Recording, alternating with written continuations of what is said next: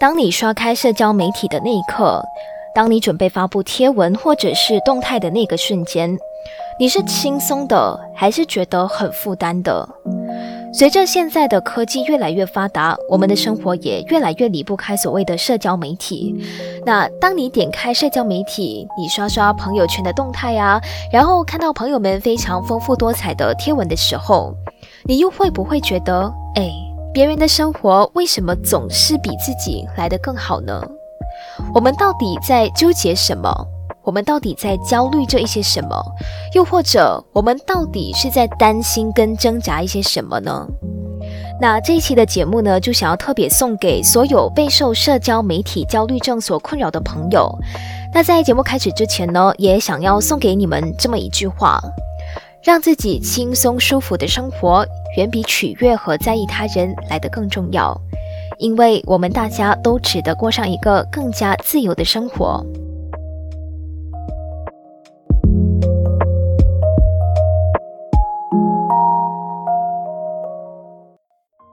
用文字记录生活，用声音拼凑故事，生活世家。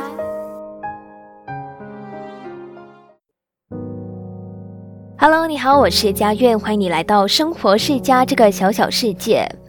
那节目录制的这一天呢是五月十六号，在正式进入今天的正题之前呢，就有个好消息想要跟大家分享。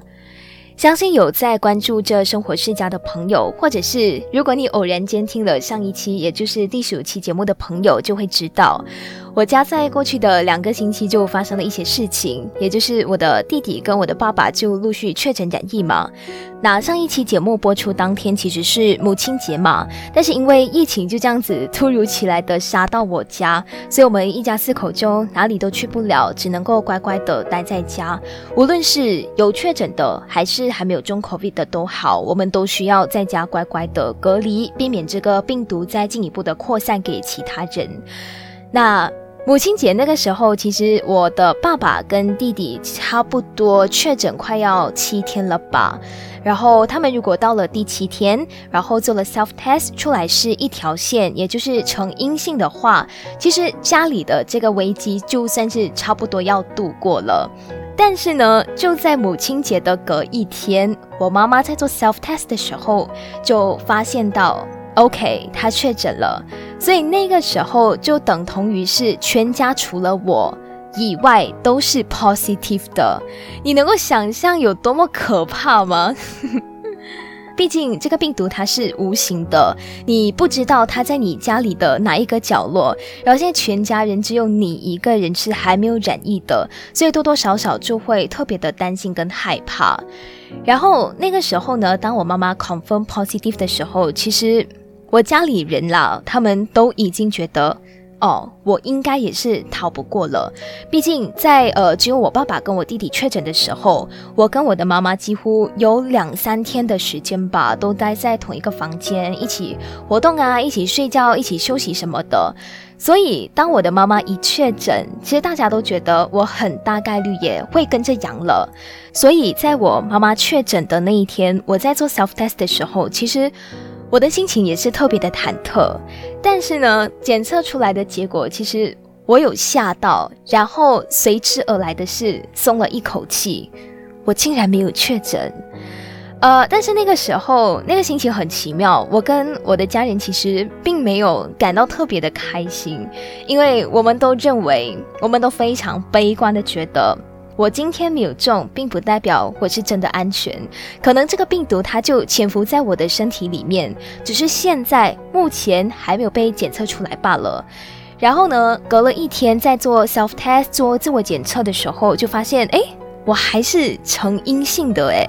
所以那个时候就更加确定我是我家唯一一个绿洲。就是我是我家唯一一个安全的人，所以接下来几天的行动都变成要更加的谨慎，更加的小心翼翼。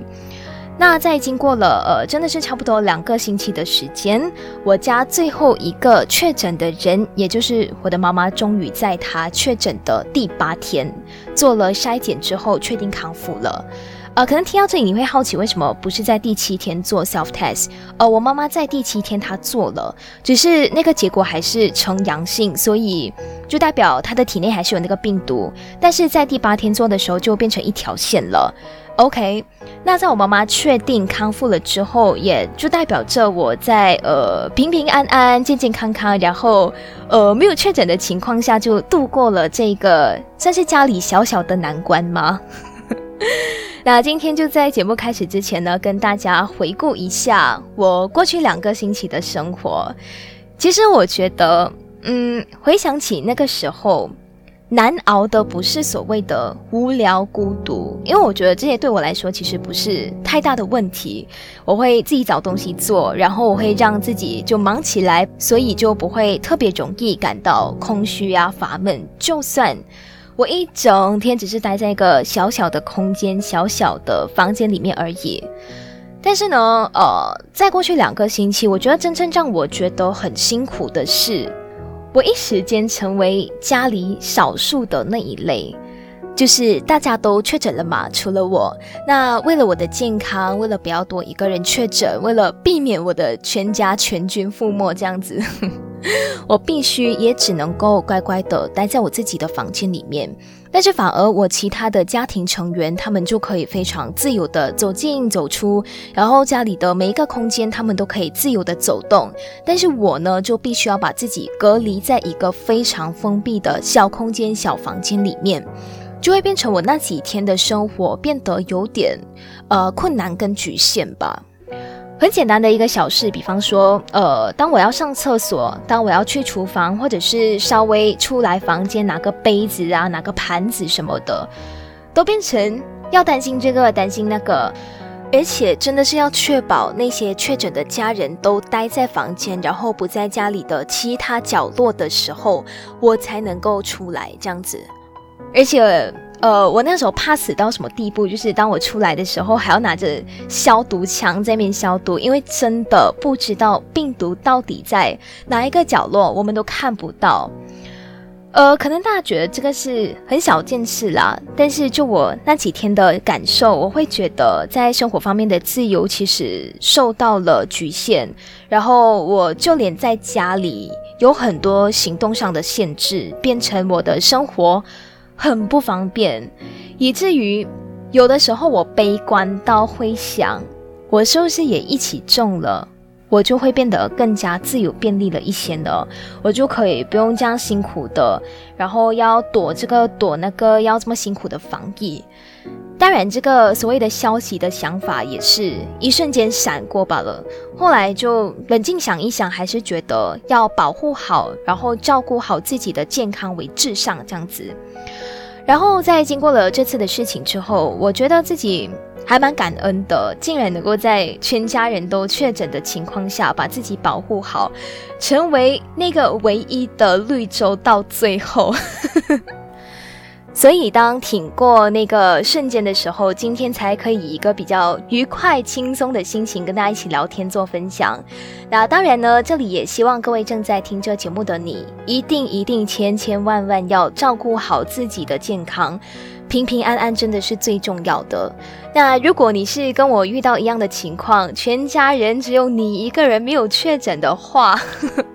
最重要的是一定要保持个人心境上面的愉悦。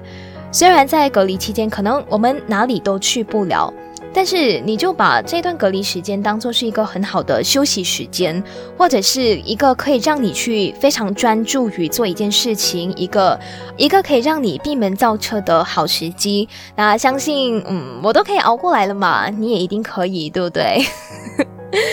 OK，呃，简单的回顾了过去两个星期的生活近况。讲真的，在上期节目试出的时候。其实我真的纯粹只是抱着一个想要跟大家分享生活近况的心态去做上一期的节目的，但是让我觉得很意外的是，我现在收到比以往还要多朋友的关心，不管是原本就熟悉就认识的朋友，还是通过这个节目认识到我的听众朋友们都好，我还真的收到还蛮多的私信来关心我的这个近况的。呃，有的朋友虽然不会经常在生活世家的 IG 跟我互动，或者是在节目底下留言，但是通过了上一期的节目，我发现到听这个节目的朋友蛮多，都是属于那种默默支持类型的。我就收到一个很久很久没有联络的中学朋友，他就在 WhatsApp 私信我，跟我说。我其实一直都有在关注你的节目，然后我听了你最新的那一期隔离日记，我知道你家里现在的情况，你目前身体有哪里不舒服吗？然后还有一些平时关系比较紧密的朋友，知道我之前两个星期都在隔离当中嘛，就会马上来私信我说。哎，你家里的那个物资啊、食物啊、粮食那些还充足吗？还足够吗？如果不够的话，你就跟我讲，我会送来你家。就觉得特别的温暖，我何德何能，能够收到大家的这些非常温暖的。呃，私信这样子，然后还有一些就是之前确诊过的朋友，在听了我上一期的那个隔离日记之后，会跟我分享一下他们之前确诊初期的一个状况。然后他们就会分享说，哦，他们那个时候在做检测，然后确定自己确诊之前呢，其实就已经发现到自己的身体开始有出现一些非常不舒服的症状，比方说会有伤风啊，或者是身体酸痛等等的问题。那他们会以过去自己的那个经验，然后让我多多注意看我自己有没有这些状况，如果有的话就要多注意。哇，老实说，我在收到大家慰问的时候，一方面很惊喜，然后另一方面，我必须要一再的强调，我真的还蛮感动跟温暖的。然后这里呢，还有另外一个朋友说，上一期的隔离日记听了觉得很温暖，在听你分享自己的生活状况跟内心的一些想法的时候，很能够带入你的情况，这种声音日记听了很舒服，也很真实。呃，因为我过去大部分的节目其实比较主要都是有 set 好一个主题，然后就会跟大家探讨某一些课题。然后第十五期节目这一次算是我第一次完完全全的做这种声音日记的系列，比起在聊其他比较比较嗯宏观的课题，更多的其实就是在聊我自己。所以，嗯，在推出的时候，可能我的个人情况跟大家的境遇都不太相同，我自己是这么认为了。我也知道，当我在聊自己的时候，其实也很难会引起所谓的跟听众朋友们的一个共鸣。所以在推出上一期节目的时候，我也只是保持着呃记录生活的一个心态去做。所以收到这个留言的时候，其实非常感谢。大家呃有喜欢这样子的一个呈现方式，那如果大家觉得呃真的很喜欢的话，那我接下来就可以尝试用不同的方式把这个声音日记的系列继续给做下去，这样子。OK，那最后呢，呃，这里还有一个朋友的留言让我特别特别的印象深刻，这个留言呢也是促使我今天想要谈这个关于社交媒体焦虑症的一个特别重要的契机吧。那这个朋友呢，我就不公开他的姓名了。他的留言是这么说的：真正知道生活世家是因为第一期的节目，虽然间中有些集数落下没有听，但因为隔离日记的这一期，让我重新关注了生活世家。呃，在给你发送这个信息之前，其实我有犹豫了一下。那在之前有好几次想要给你留言，可是就还是不敢，所以就没有写。但是还是希望你的家人能够快快的好起来，你也要照顾好自己。来自你的一个小小听众哦，在看到这个留言的时候，其实我多少能够理解他所谓的在社交媒体上很想要跟一个人交流，很想要对某个人说一些话，想要留下自己想法。不过在真正发出讯息之前，内心的那一份犹豫跟挣扎。嗯，我多少有 relate 到自己，因为我觉得我就是这样子的一个人。大家都知道嘛，我们现在活在二十一世纪这个科技非常非常发达的年代，那大部分的人基本上都是人手一机，不管是工作还是日常交际，应该都离不开社交媒体 （social media），再加上现在的这种社交媒体也林林总总的。随着时代的改变，不同年龄段的人、不同的 generation 会有他们更加趋向于去使用的那个社交媒体。像以前，呃，Facebook 在刚开始崛起的时候，大家都会经常在那边 post status 啊，去分享自己的一个状态，去分享一些文字，然后大家摄取新闻知识的地方都源自于那里。然后再到后来，Instagram 开始慢慢的迎头赶上，然后。再慢慢的，零零后长大了，现在反倒是看到呃 TikTok 啊，看到小红书开始在慢慢的崛起，成为现在呃一些年轻人去摄取或者是分享他们新发现的一个新用具。题外话，我前几天看到一个网络的报道，它的标题是写零零后现在都在嘲笑说 IG 跟 FB 都是老阿姨用的，然后它这个报道的内容基本上就是在说。OK，现在的零零后基本上都不怎么用 IG 了，然后开始嫌 IG 有一点老土了，然后都开始转向使用小红书。诶，真的吗？IG 现在已经跟不上时代的趋势了吗？诶，因为我自己也是零零后，诶，我是零一年出生的嘛，然后有的时候就会看到有一些报道，他会拿。零零后来做一个标题，然后写哦，零零后讲这个啊，零零后想那个啊，零零后现在呃想法是这样啊，零零后现在流行这个流行那个。可是有的时候，当我在看到这个报道的时候，我自己本身很多时候都不这么认为啊。就我本身的想法跟呃一些报道上面所描述的零零后，我感觉还是有蛮大的落差的诶。而且我现在基本上也在用 IG 啊。是不是零一年对于整个零零后的大族群来说已经是偏向过时了呢？零一年跟现在零五后就是开始有鸿沟了呢？Anyway，无论你现在用着的是哪一个社交媒体都好啊，我不知道大家有没有经历过这样子的一个情况，比方说，当你要在自己的社交媒体要发一个 post 之前。或者是你只需要发一个小小的 IG Story 都好，去记录你一天的心情啦，去分享你的生活，或者是呃你经历了一些不顺遂、不如意的事情，你特别想要通过社交媒体来抒发一些内心的想法都好。但是就在你要按下那个发布键之前，你的脑海中就会产生很多很多的顾虑，你会犹豫一段时间，你会想一段时间。想什么呢？有的人就会想说，呃，我这个 post caption 写这样 OK 吗？呃，我这样赤裸裸的把我的心情写出来，别人读了会怎样想？也有的人顾虑的点在于，我想要 post 这张照片，可是。好像不是很好看哦，因为朋友圈里面其他朋友的照片都拍到很好看、很高级，然后我这张照片普普通通这样子放上去，会有人要看吗？会不会显出我的普通这样子？又或者是有的人也会在想，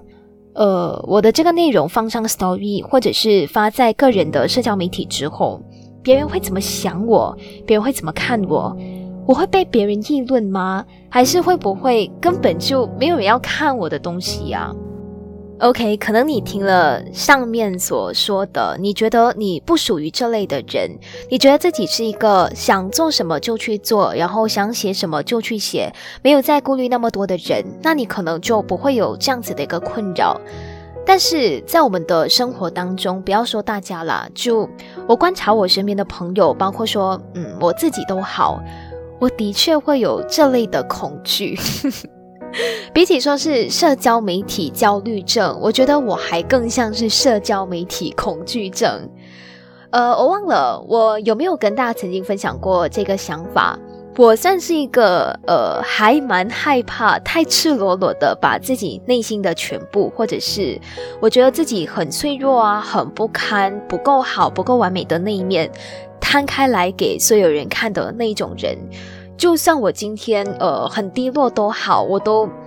很少会在那个 social media 那边就写给大家看。就我今天心情不好，就不太想要让大家知道。对于我自己跟他人的一个关系，除非我真的是跟你很熟很熟，要不然的话，我还是会很习惯性的先筑起一道保护层。但是因为我本身又很喜欢用呃影音啊，用文字去记录生活，去抒发一些感想跟感受，所以有的时候在我自己的那个 private account 啦，就是自己的那个私人账号，在自己的社交媒体上准备要发布一个贴文或者是简单的一个 story 都好。我都会先经历一番的挣扎，那这个挣扎的点在于，我想要表达一些看法，我想要说一些话，我想要发布关于我的事情，可是我就是会害怕别人怎么想我，我会很在意别人怎么样去议论我，可能是呃我本身的性格使然吧，也可能是因为我是处女座的原因，我什么事情都很想要追求完美，以至于。我会很在意、很 care 自己的那个一举一动之后对我本人所带来的一个连锁反应，所以当我在真的是要在社交媒体上面发表任何的贴文啊，或者是文字之前，都会特别的小心翼翼，甚至在发布之后还会特别的忐忑吧。我觉得人就是。这样矛盾，我不敢说所有人，但是就现在大部分的人来说，之所以会有所谓的社交媒体焦虑症，我个人认为啊，在我个人看来，我觉得怎么样都摆脱不了所谓的在意这两个字，因为你在意自己发布的贴文之后的点赞数跟你所收到的反馈。当你点赞数少的话，你就会有一种失落感，你会觉得自己的东西好像没有人要看，你会把自己跟那些点赞数高的人来做一个比较，同时间你也会在意自己发布出去的东西很可能会被其他人当做是茶余饭后来议论，在讨论你，或者是你在意自己成为一个众人说嘴的一个焦点。那通过这些社交媒体朋友圈，大家所发布的内容。你可能也会在意自己的一切跟身边朋友圈的其他人有所落差，大家在意的东西真的是太多太多了。那说到这里，就先跟大家小小的分享一下，一项来自英国公共卫生皇家协会在二零一七年所做的一个研究。那为了做这个研究呢，这个协会呢就找来了一千五百名十八岁到二十四岁的青少年。结果就发现，在众多的社交媒体当中，只有 YouTube 这个社交性相对来说比较弱的一个平台，对使用者的身心健康有稍微起到一个比较正面的作用。但是，其他的社交媒体，比方说 Facebook 啊，特别特别是现在大部分青少年都在用的 Instagram，对使用者的心理其实是已经产生了非常负面的影响的。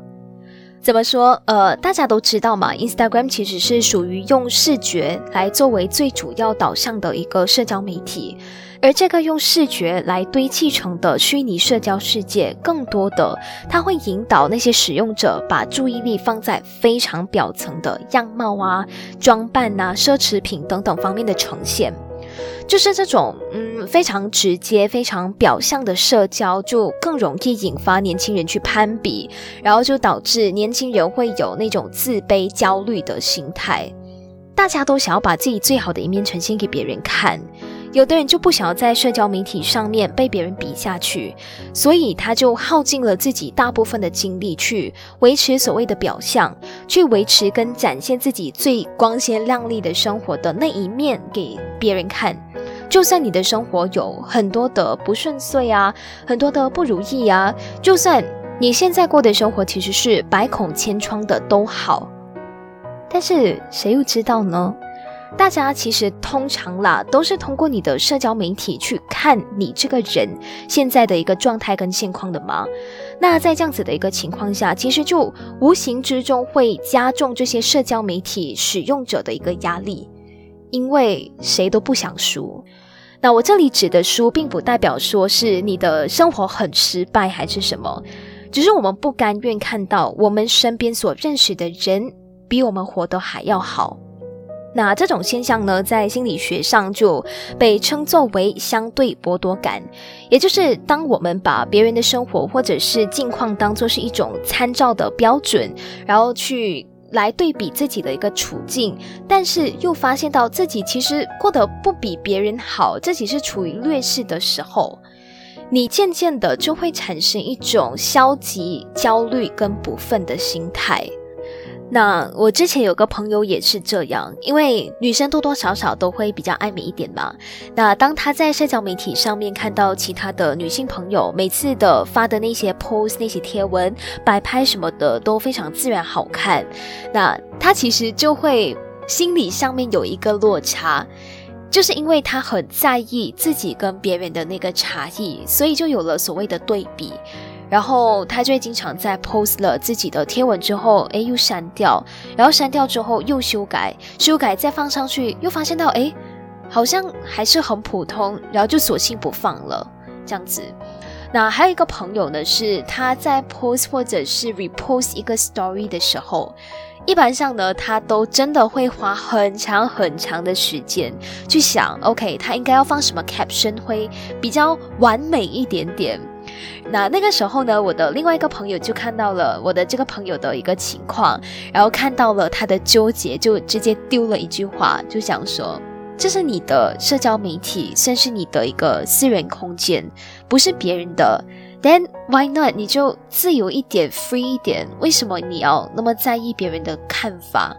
OK 啦，可能可能有些人呃这么纠结，可能是因为他们真的是要自己的贴文啊，他们的 story 排版好看，然后也没有其他的意思。但是呢，就是有的人恰恰他就就是会很在意，很 care 自己写的东西会被人家诟病，所以他就需要一而再再而三的去修改他的 post，修改他的 caption，然后检查检查再检查才会按下那个发布键。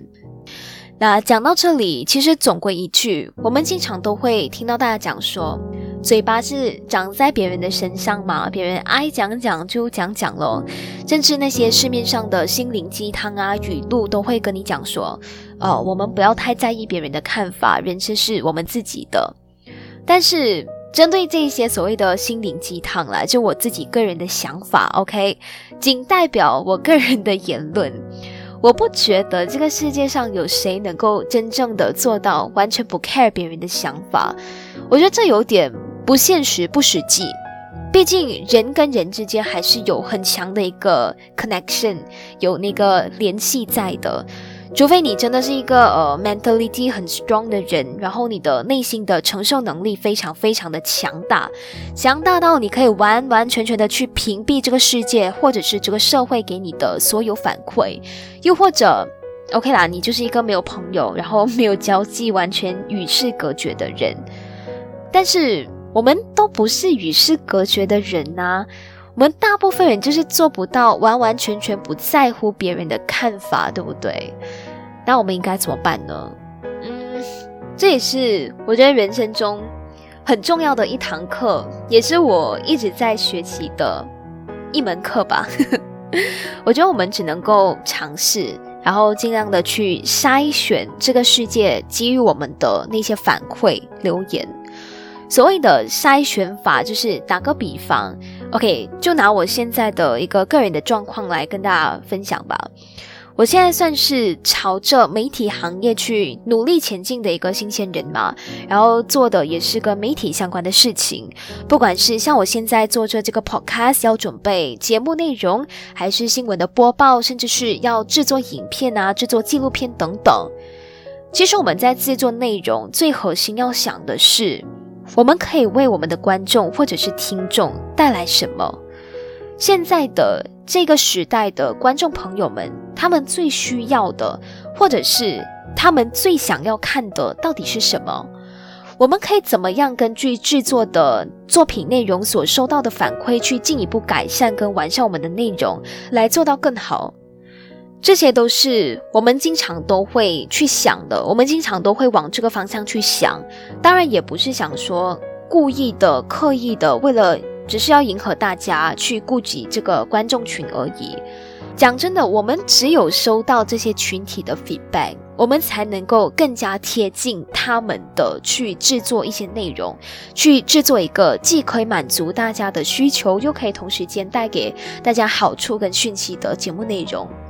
当然，在制作节目内容的过程当中，呃，我们难免会收到不同的那个反馈，有好有坏。那这个时候。我们绝对不能够把这些留言全盘照收，懂我意思吗？我们需要筛选。比方说，当你看到有人说：“哎，你做的 content 很烂呢，简直就听不下去。”当然，如果我看到我所辛苦制作的成品被人家这样子留言的话，我肯定会很难过。毕竟，就好像感觉你自己的付出不被别人珍惜的这种感觉。但是与此同时，我觉得你也可以选择不用那么在意这样子的一个留言。既然别人说你烂，如果他举得出例子，给得出充足的理由，OK，让你看到自己的一个不足的地方，你可以难过，但是难过之后就针对这些反馈、这些留言做出一些改变，就争取下一次让这些看不起你的人，把所有的批评转换成称赞，OK。但是如果那些只是纯粹想要说你烂的人，那你就看看他们就好了，你可以觉得伤心吧。So what？他说我烂，他又说不出一个理由，对不对？那你就大可以把他当做是 OK，这位朋友他心情不好，嗯，网络跟这个社交媒体就刚好成为他的一个发泄的工具，嗯，这样就算了。当然，嗯，这些道理我相信大家通过其他的书本啊、节目，或者是从小到大应该多多少少都有听过啦。道理大家都懂，我也懂，只是能够怎么样完整的、完完全全的去做到，我觉得还是要靠我们自己个人的一个心情调试，要看我们的心态怎么样去调整、去应对啦。